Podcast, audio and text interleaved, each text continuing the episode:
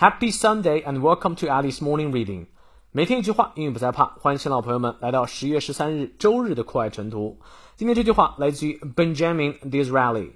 本杰明·迪斯雷利，他曾担任英国财政大臣及英国首相，任内协助英国将苏伊士运河及印度纳入掌控。啊，如果你是埃及人或者印度人，可能比较讨厌他，但他确实是一个很有能力的人啊。他说：“Man lives between two thieves。” The regret of yesterday and the fear of tomorrow，人活在两个窃贼之间，对昨天的后悔及对明天的恐惧啊！你看你翻译对了吗？我们来逐词看一下。Man lives between two thieves。Thief 啊，它的原型是 theft，那它的复数呢就是 thieves 了啊。The regret of yesterday，昨天的遗憾，对昨天的后悔，and the fear of tomorrow。 对明天的恐惧啊，这句话说的太对了。我见过身边无数人都是这样，我有些时候也是如此，后悔之前这么做那么做就好了啊，好痛苦啊！当时怎么没有这么讲啊？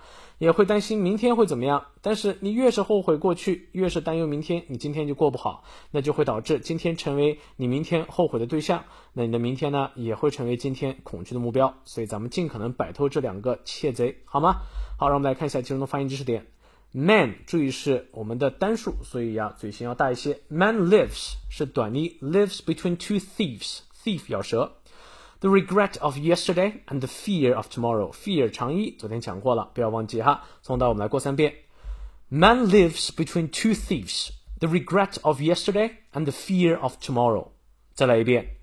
Man lives between two thieves，the regret of yesterday and the fear of tomorrow。最后一遍。 Man lives between two thieves, the regret of yesterday and the fear of tomorrow。